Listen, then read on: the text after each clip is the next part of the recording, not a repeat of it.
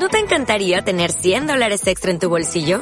Haz que un experto bilingüe de TurboTax declare tus impuestos para el 31 de marzo y obtén 100 dólares de vuelta al instante. Porque no importa cuáles hayan sido tus logros del año pasado, TurboTax hace que cuenten. Obtén 100 dólares de vuelta y tus impuestos con 100% de precisión. Solo con Intuit TurboTax. Debes declarar para el 31 de marzo. Crédito solo aplicable al costo de la presentación federal con TurboTax Full Service. Oferta sujeta a cambios o cancelación en cualquier momento. Fidel Castro. Fidel, Fidel Alejandro Castro Ruz nació en Mayarí, Holguín, en Cuba, en el año 1926 y murió en La Habana, Cuba, en el año 2016. Revolucionario y estadista cubano. Tras liderar la triunfante Revolución cubana de 1959, que agrupó a un amplio espectro de sectores sociales y formaciones políticas contra la servil y corrupta dictadura de Fulgencio Batista.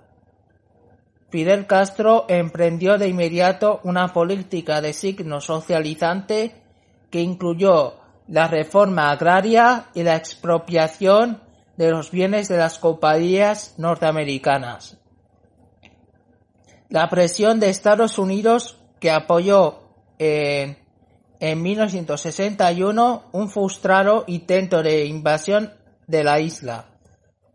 Llevó, llevó a Castro a radicalizar sus posturas y a solicitar ayuda a la URSS, Unión Soviética. Y aunque el desenlace de la llamada crisis de los misiles en el año 1962 aseguró la pervivencia de la revolución Socavó también su independencia dejando al país alineado en la órbita soviética. Con el apoyo de la Unión Soviética y del bloque socialista y a costa de las libertades ciudadanas y de los sacrificios impuestos a la población, Fidel Castro pudo superar las inmensas dificultades que supuso el bloqueo estadounidense. Muy buenas, aquí estamos en Mudo Oculto y hoy os, os vengo a mostrar la biografía de Fidel Castro. Y siguiendo los modelos de planificación comunista, logró reseñables avances sociales, educación, sanidad. Si bien el desarrollo económico fue exiguo, tras la caída del muro de Berlín en 1989, la subsidiada economía de la isla padeció una gravísima crisis. Pese a ello, la Cuba castrista figuró entre los pocos regímenes comunistas que sobrevivieron al derrumbe de la Unión Soviética. Con la salud debilitada, Fidel transfirió el poder a su hermano Raúl Castro en 2008 casi cincuenta años después del triunfo de aquella revolución en que habían sido compañeros de armas. Y ahora volvemos en un momento a publicidad. Así que ahora volvemos.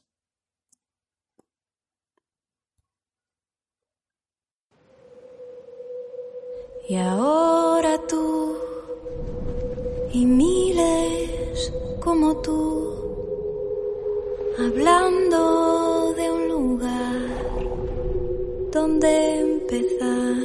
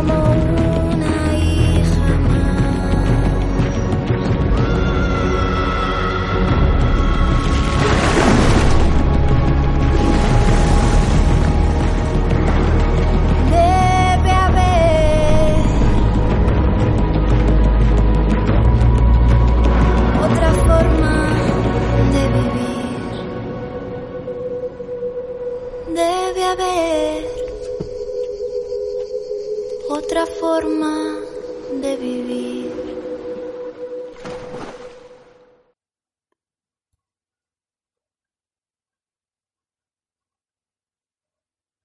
Biografía Procedente de una familia de hacendados gallegos, Fidel Castro estudió Derecho en la Universidad de La Habana, por la que se doctoró en 1950. Su ideología izquierdista le llevó a participar desde muy joven en actividades revolucionarias, como la sublevación contra la dictadura de Rafael Leónidas Trujillo en Santo Domingo en el año 1947. El fracaso de la misma motivó su exilio en México. Vuelto a Cuba, militó en el Partido del Pueblo Cubano y pocos años después retomó, retomó su actividad revolucionaria, esta vez contra la férrea dictadura instaurada en 1952 tras un golpe de Estado por general Fulgencio Batista, desde 1952 hasta el año 1958, que puso el país al servicio de su propio provecho y de los intereses norteamericanos. Su primer intento fue el asalto al cuartel de Moncada en Santiago de Cuba en 1953, que se saldó con un fracaso. El cuartel no llegó a ser tomado y la acción no provocó la esperada insurrección popular, pese al descalabro militar Castro se anotó una victoria política, ya que aquel acto dio a sus protagonistas una gran popularidad que se vio acrecentada durante el juicio subsiguiente y en el que Castro se defendió a sí mismo y aprovechó para pronunciar un extenso alegato político. La historia me absolverá. Fidel Castro fue condenado a 15 años de prisión, de los que solo cumplió dos en la isla de Pinos, merced a un indulto que le puso en libertad en 1955. Su exilio de nuevo en México, desde donde preparó un segundo intento, pero habiendo aprendido que su lucha tendría pocas posibilidades de triunfar en un medio urbano, esta vez apostó por crear una guerrilla rural en la zona más apartada y montañosa del país, la Sierra Maestra en la provincia cubana de Oriente. Ahora volvemos en un minuto en publicidad, así que volvemos en 10 segundos. Ahora volvemos.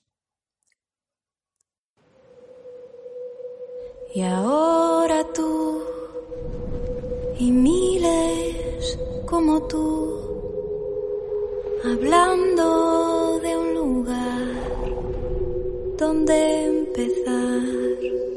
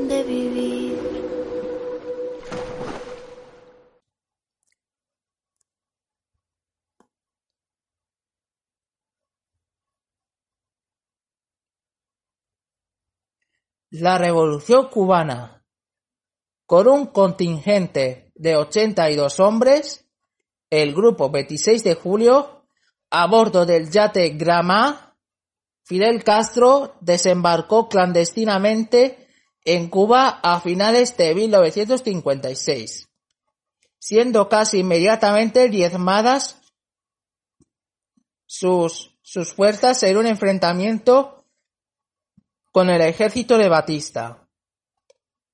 Solo 12 fuerzas en un entrenamiento, solo 12 guerrilleros sobrevivieron. Dos años después, sin embargo, sus bases en la Sierra Maestra eran lo suficiente sólidas y sus efectivos lo bastante nutridos como para llevar a cabo con éxito la ocupación de Santiago en 1958. Desde allí, Fidel Castro lanzó la ofensiva que recorrió la isla de este a oeste, secundado por sus colaboradores, entre los que figuraban Camilo Cienfuegos, su hermano Raúl Castro, que casi 50 años después sucediera a Fidel en la jefatura del Estado, y un argentino destinado a convertirse en uno de los grandes vitos revolucionarios del siglo XX, el gran Che Guevara. La situación social y política de aquellos años favoreció el triunfo revolucionario pese a poseer la renta per cápita más elevada, más elevada de Latinoamérica, la riqueza del país no llegaba a la mayor parte de la población que parecía altísimas tasas de desempleo y subempleo. La dependencia económica de los Estados Unidos había generado una agricultura de grandes explotaciones que dio lugar a la formación de un numeroso proletariado rural a la, a la postre determinante en el proceso revolucionario. En las áreas urbanas, en especial en La Habana, la realidad económica venía marcada por la fuerte incidencia del turismo estadounidense. Por otra parte, la corrupción y el servilismo a los intereses del vecino del norte, siempre presentes en la vida pública cubana, habían llegado a extremos insospechados bajo la déspota, despótica perdón, dictadura de, de Fulgencio Batista, quien logró concitar en su contra tanto a, los campesinos como a gran parte de las clases medias y a amplios sectores de la intelectualidad y del mundo universitario. Incluso las clases altas liberales y, y, los estadounidenses habían llegado en los últimos tiempos a ver con malos ojos a un régimen que, por inestable y desprestigiado, no resultaba buena garantía ante el ascenso de la izquierda. De este modo, al iniciar, al iniciar apoyo del campesinado pobre, había seguido el, el fin de las reticencias del Partido Comunista que abrió a Castro la posibilidad de encontrar apoyo en las ciudades. La dictadura minada por, por posibilidad de por posibilidad por la corrupción, perdón, fue incapaz de hacer frente al movimiento popular. El 1 de enero de 1959, el comandante revolucionario Cabilo Cienfuegos entró triunfante en La Habana un día después de que Fulgencio Batista firmase su división y abandonase el país la entrada del ejército guerrillero se producía mientras las fuerzas rebeldes acababan definitivamente con los últimos focos de resistencia. Al mismo tiempo, una columna insurgente dirigida por Ernesto Che Guevara convergió sobre la capital recibiendo a su paso la rendición, la, rendición perdón, de centenares de oficiales con del ejército de Batista y la aclamación del pueblo cubano. Pero Manuel Urrutia Yeó presentó a los nuevos ministros, quince en total, a la cabeza de los cuales se encontraba José Miró Cardona, representante del ala liberal como primer ministro. Tres días más tarde, Fidel Castro, que hasta ese, que hasta ese momento se encontraba en Santiago, llegó a La Habana y se, y se, y se dirigió, perdón, se dirigió al pueblo. Castro subrayó la importancia de la huelga general en la derrota final del dictador y lanzó una advertencia a los divisionistas y a todos aquellos que pretendiesen ignorar el poder del pueblo. De la, de la moderación al comunismo. El tinte moderado y conciliador de los, de los inicios de la revolución, que no pareció importunar a las, a las clases altas y a los estadounidenses, no tardaría en desaparecer bajo los efectos de un brusco giro político. Los procesos, los procesos contra los colaboradores de Batista la marginación del poder, giración del poder de los sectores liberales, perdón, que culminaría con la renuncia del presidente Urrutia en julio de 1959 marcaron el principio de un cambio de línea en el proyecto revolucionario. Fidel Castro se había puesto en febrero del mismo año al frente del gobierno cubano, acumulando los cargos de primer ministro, en sustitución de José Miró, y comandante en jefe de las Fuerzas Armadas, y sin pérdida de tiempo empezó a hacer realidad los proyectos de cambio que habían suministrado una base social a la revolución.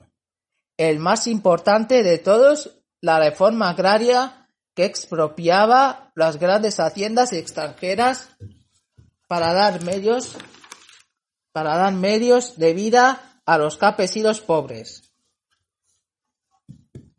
A partir de mayo de 1959, la aplicación de la Ley de Reforma Agraria supuso la nacionalización de los inmensos latifundios de las compañías extranjeras. El hecho provocó la inmediata hostilidad del gobierno estadounidense. Sin embargo, la actitud de Estados Unidos acabó por estimular un resultado opuesto al esperado. Fidel Castro dictó medidas drásticas como la expropiación de los bienes de las compañías norteamericanas en Cuba, que extendieron el apoyo popular a la revolución. En 1960 se nacionalizaron las centrales azucareras, las principales industrias, los bancos y las refinerías petrolíferas. Se lanzó asimismo una amplia campaña de alfabetización y se organizaron milicias populares en sustitución del viejo ejército profesional. Ese indudable contenido socializante y nacionalista que tuvo en un principio la revolución cubana contra el dominio semicolonial que ejercía Estados Unidos se radicalizó a causa de la dinámica de enfrentamiento con el gobierno norteamericano.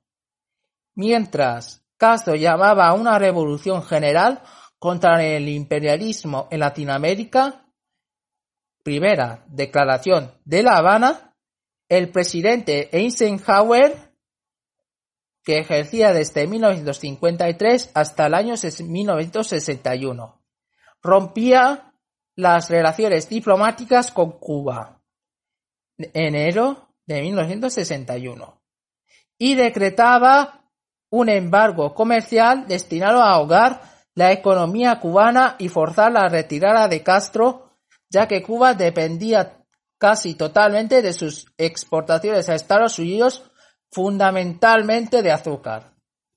Con la, con la llegada a la Casa Blanca del demócrata John Fitzgerald Kennedy, no solo no disminuyó la presión de Estados Unidos, sino que se agudizó por la organización de desembarco de exiliados cubanos armados en la bahía de Cochinos. Abril de 1961. Vaya nombre. Un intento de derrocar a Fidel, que fue repelido con humillante facilidad por el ejército revolucionario. Después de aquello, Fidel Castro proclamó el carácter marxista-leninista de la revolución cubana y alineó a su régimen con la política exterior de la Unión Soviética según la Declaración de La Habana en 1962. Al mismo tiempo, eliminó del gobierno a los políticos liberales con los que se había aliado al llegar al poder y unificó a los grupos políticos que apoyaban la revolución en un único partido unido de la revolución socialista. En 1962 permitió que los soviéticos instalaran en suelo cubano rampas de lanzamiento de misiles con las que, con las que podían alcanzarse objetivos en Estados Unidos, descubiertas por el espionaje americano. Kennedy reaccionó con un bloqueo naval a Cuba y la exigencia de retirada de las instalaciones. La consiguiente crisis de los misiles, entre comillas, estuvo a punto de hacer estallar una guerra nuclear entre las dos superpotencias que se evitó a última hora al retirar Nikita Khrushchev los misiles soviéticos a cambio de la promesa de que no habría nuevos intentos de invadir Cuba y de desmantelamiento perdón, de los ya obsoletos misiles norteamericanos en Turquía. Bueno, la que se va a armar. Y ahora tú y miles como tú, hablando de un lugar donde empezar.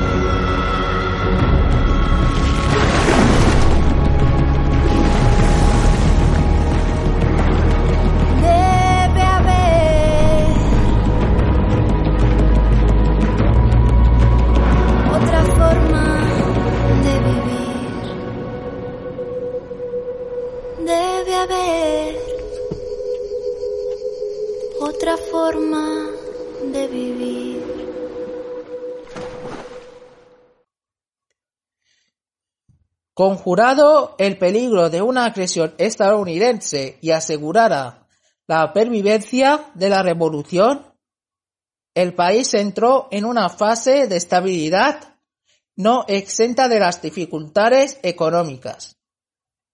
El embargo no afectaba solamente a Estados Unidos, no afectaba solamente, perdón, a las exportaciones de azúcar y otros productos a los Estados Unidos, ahí está bien, sino también a las exportaciones, a las importaciones, perdón, desde Estados Unidos a Cuba, que se surtía casi en exclusiva de todo tipo de artículos estadounidenses.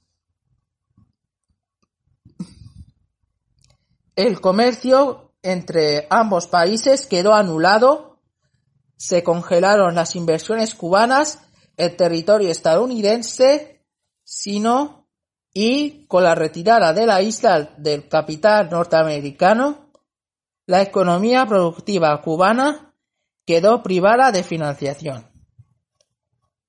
Cuba solo, solo podía hacer frente a las consecuencias del embargo con la ayuda soviética. La dependencia de la Unión Soviética se extremaría a partir de 1975 cuando los países de la Organización de los Estados Americanos, la OEA, se sumaron al bloqueo. La presión norteamericana había convertido al país en un régimen socialista prosoviético, aunque con singularidades, entre paréntesis, y a Fidel Castro en un dirigente comunista más. El denominación por la, por la de Partido Comunista de Cuba, del cual fue elegido secretario general el propio Castro. Bueno. En 1976 acumuló el título de presidente del Consejo del Estado. Bajo la dirección de Fidel Castro, Cuba obtendría importantes logros sociales, especialmente, ojo, visibles en la erradicación del hambre y de la subalimentación, en la educación primaria y universitaria, y en la asistencia sanitaria, materias en las que llegó a constituir un modelo para los países subdesarrollados pero el coste político y cultural fue considerable, pues exigió un ejercicio dictatorial del poder con desprecio de las libertades individuales y del pluralismo, bajo la vigilancia perdón, continua de un Estado policial. El régimen desarrolló una política exterior muy activa basada en la lucha contra el imperialismo, destacando el protagonismo del propio Fidel Castro en el movimiento de países no alineados, cuya conferencia presidió en 1980, y la intervención militar cubana en África, en apoyo de los regímenes socialistas de Angola y Etiopía, entre, entre paréntesis, la economía planificada de inspiración soviética dio algunos frutos iniciales racionalizando las inversiones hacia objetivos de interés colectivo y facilitando una mejor distribución de la riqueza, pero al igual que había ocurrido en la propia Unión Soviética, anuló los incentivos y las iniciativas aisló al país de, los, de las corrientes inversoras internacionales y finalmente condujo a un agorero estanciamiento. A la retrasada economía cubana, esta se hundió en una grave crisis, no obstante, Castro rehusó introducir reformas en un, en un sentido liberalizador al estilo de la perestroika que auspiciaba Mikhail Gorbachev. Salvó así un régimen salvó, perdón, salvó así su régimen de desmoronamiento del resto de los regímenes prosoviéticos y de la propia Unión Soviética a finales de los años 80, principios de los 90, pero Cuba entró en una etapa crítica en el terreno económico en medio de la intensificación de las presiones de Estados Unidos y endureció el bloqueo en 1992. La disolución de la Unión Soviética 1991 y del bloque comunista trajo consigo por ejemplo, la desaparición del Consejo de Ayuda Mutua Económica la Comecon, organismo económico integrado por la Unión Soviética y los países socialistas con el que Cuba mantenía en el 85% de sus intercambios comerciales a precios subsidiados sin el apoyo de su Producto Interior Bruto. La llamada crisis de los balseros en el 1994, que empujó a unos 35.000 cubanos a emigrar a Estados Unidos cruzando el estrecho de Florida en balsa o cualquier medio a su alcance, reflejó el empobrecimiento al que se veía abocado, cuya economía trajo, trajo todo